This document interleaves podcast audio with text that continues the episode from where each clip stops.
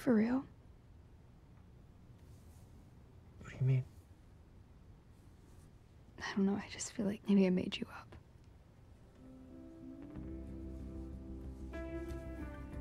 Buenas, buenas. Espero que estén bien. No sé a qué hora estarán escuchando esto. No sé si es de día, si es de noche, si están solos, si están acompañados. Pero con todo mi corazón de pollo espero que estén cómodos y con su bebida favorita en mano. Bienvenidos a este primer episodio de Probably Fangirl o probablemente Fangirl en español. Ah, mi nombre es Helga. Pueden decirme Hels o Helsing. Y sí, antes de que piensen, es como Helga, Helga Pataki de A. Arnold, el que le hacía bullying a su crush. Bueno, esa misma Helga. Es un. Mira, mi nombre da para otro podcast, posiblemente. Pero ahora quiero centrarme un poquito más en presentarme, es el primer capítulo, así que si tuviera que decir una biografía ahora mismo de mi persona, porque viste que las biografías dicen mucho de las personas en Instagram ahora, es, es algo de ahora muy millennial, centennial, generación Z, eh, podría decir que tengo dos hobbies favoritos. Uno es criticar y el otro es fangirlear. Así que probablemente este podcast va sobre esto, ¿no? Pero sobre temas casi diría típicos, como libros, películas, series y capaz que música, de temas que ya todo el mundo habla, que todo el mundo opina, comenta. Eh, pero obviamente bajo mi, mi perspectiva, una perspectiva ya sea muy fangirlera, muy pum para arriba, sí, te amo, sos todo lo que soy, sos... Me tatuaría tu película acá en el brazo, pero no sé cómo o críticas no tanto destructivas, porque es muy difícil la verdad que yo como persona odie algo. Creo que la única cosa que odié fue la Liga de la Justicia, la primera película, no el Snyder Cut, sino la película que se estrenó en cine, la que todos vimos al final. Eso es lo único que vi y lo odié y en su momento lo critiqué con mis amigos basureando la muerte. Pero bueno, Ya me estoy yendo por las ramas, lo siento, esto va a pasar siempre. Ojalá que no, igual. Eh, no sé qué más decirles, soy periodista, eh, me dedico especialmente a la rama de la cultura y el espectáculo. Y bueno, en realidad me faltan materias, pero digamos que ya soy. y bueno, más que nada en este primer episodio, no sé, ya lo habrán visto en el título o capaz que no, quería traer a colación la historia detrás de la creación de una heroína muy querida que marcó y que sigue marcando muchísimas generaciones. Hablo de nada más y de nada menos que de la Mujer Maravilla. Yo sé, yo sé perfectamente que a día de hoy la Mujer Maravilla no es la única heroína que está marcando un antes y un después, claro que no, para nada, pero sí te puedo decir que fue la primera heroína que surgió en una época en la que en los cómics solamente habían héroes.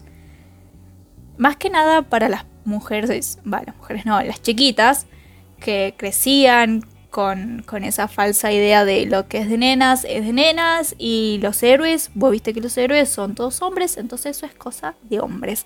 La Mujer Maravilla vino justamente a romper todo ese esquema. Esto lo voy a tocar un poquito más adelante del podcast, pero ahora lo quiero tirar así nomás a rapidito a colación. Porque eh, es, una, es una heroína que mi mamá recuerda con muchas actrices diferentes, que capaz mi abuela también recuerda porque la veía a mi mamá vestirse de la Mujer Maravilla, dar mil vueltas, pero nunca se transformaba, nunca pasaba nada. Entonces, este podcast está dedicado a ella porque para mí es ella la, la, primera, aunque el dato de que si realmente fue la primera heroína en aparecer en los cómics no lo tengo, pero a grandes rasgos culturales, algo más eh, general, fue la primera la primera heroína fue la Mujer Maravilla. A pesar de que Diana es la representación del empoderamiento femenino, lo que más me fascina de ella como personaje es su historia, la historia de su creación.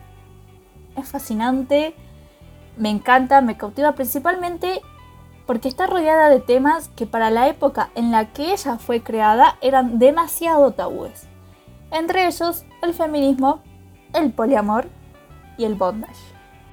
Que los dos últimos para mí siguen siendo medio tabúes hoy en día en la sociedad. Pero bueno, de hecho, hay una película estadounidense del 2017 dirigida por Angela Robinson e interpretada por Luke Evans, Rebecca Hall y Bella Headcoat, el profesor Marston y la Mujer Maravilla. Ese es el nombre de la cinta que cuenta dramatúrgicamente la historia de estos tres seres y cómo su relación dio lugar al nacimiento de Diana de Temisira.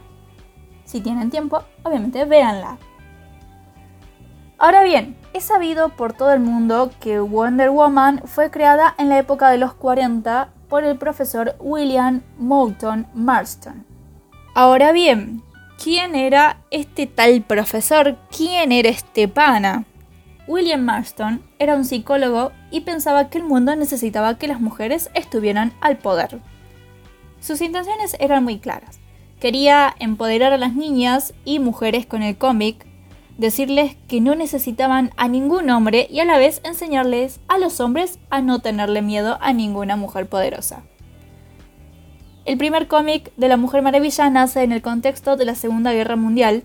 Las mujeres salían de sus casas porque los hombres estaban justamente en la guerra y es por eso que trabajaban en fábricas, creaban y pileteaban aviones. Básicamente ellas mismas empezaron a ser las superheroínas en una sociedad muy conflictiva, obviamente en una época de guerra.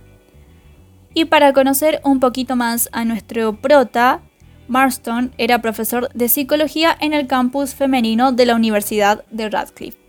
Junto a su mujer, Elizabeth Marston, que también era psicóloga y a su vez era abogada, el feliz matrimonio fue el precursor del actual detector de mentiras, eh, conocido como el polígrafo actualmente. Mira el datazo que te acabo de tirar.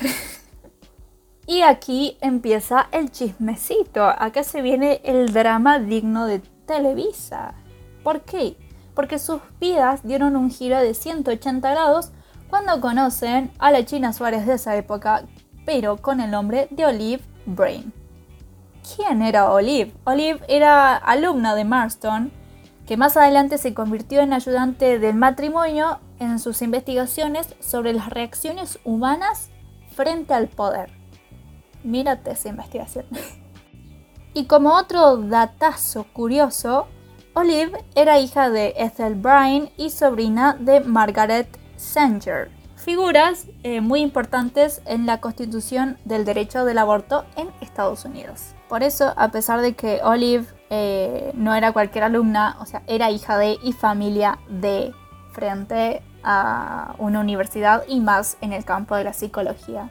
Así que bueno, cuando se conocieron estas tres personas se enamoraron locamente y decidieron ser felices los tres, comenzando una relación poliamorosa, de la que nacieron tres niños y una niña.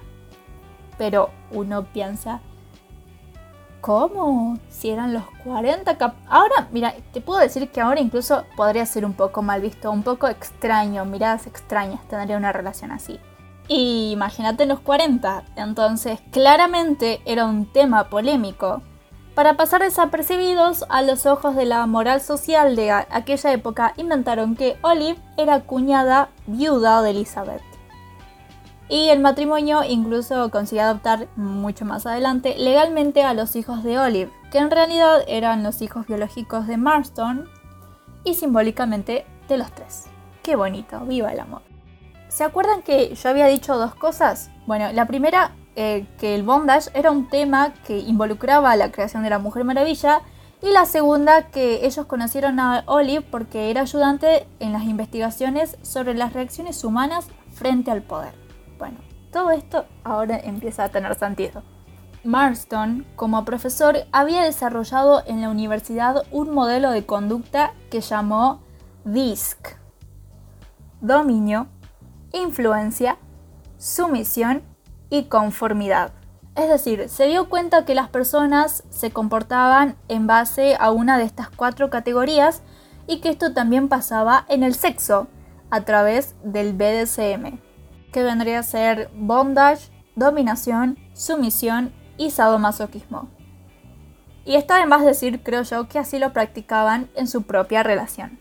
Ahora bien, mi abuelita dice que las mentiras tienen patas cortas. Y Dios la bendiga porque tiene razón. Marston fue despedido de la universidad por su poliamor, más aún cuando descubrieron que una de las, de las integrantes de esa relación era alumna de él. Y así fue como creó a Wonder Woman, claro, sin trabajo, inspirado en, principalmente en Olive y Elizabeth y por la relación que compartían los tres. Las personas que estudiaron el personaje de Wonder Woman y las que estudiaban por otro lado la vida, la psiquis eh, del profesor Marston, llegaron a una conclusión muy importante y es que el personaje de la Mujer Maravilla tiene muchísimas referencias con la vida que rodeaba al profesor. Principalmente por eh, la mejor arma que tiene Wonder Woman, que sería básicamente el lazo, el lazo de la verdad con el que ata a sus enemigos y los obliga a decir lo que sea que ella pregunte con toda honestidad involuntariamente. Una clara referencia podríamos decir al polígrafo del cual Marson fue precursor junto a Elizabeth. Y en las primeras épocas del cómic hay numerosas escenas que hacen guiños al bondage, a la dominación y a la sumisión que consiguieron obviamente que Marston lo tildaran de fetichista, que bueno, ahora no es algo malo, pero en esa época sí lo era. Eh, de igual manera, es verdad, si uno busca pequeñas escenas de los cómics, los primeros, hay algunas viñetas donde Wonder Woman está pegándole a alguien en el culo, lo están aliando, que usa su lazo para atarlos de una manera no la típica manera en la que atarías a un rufián, ¿me entiendes? Eh, pueden buscarlas, pueden googlearlas o pueden entrar a mi Instagram que yo compartí algunas imágenes de, esta, de estas escenas, de estas viñetas, están ahí disponibles. Y una última referencia bastante clara que se me hizo muy tierna es que los brazaletes que lleva Wonder Woman son réplica de los que llevaban Elizabeth y Olive. Las ideas que compartieron los tres hicieron que Wonder Woman se convierta en un icono feminista. Ya saben, Olive era hija de y familia de Elizabeth. En su relación con, Marston era muy abierta. Eh, claramente sí, Marston tenía la idea de que las mujeres tenían que tener mucho más poder y de que los hombres no deberían temerle a las mujeres poderosas.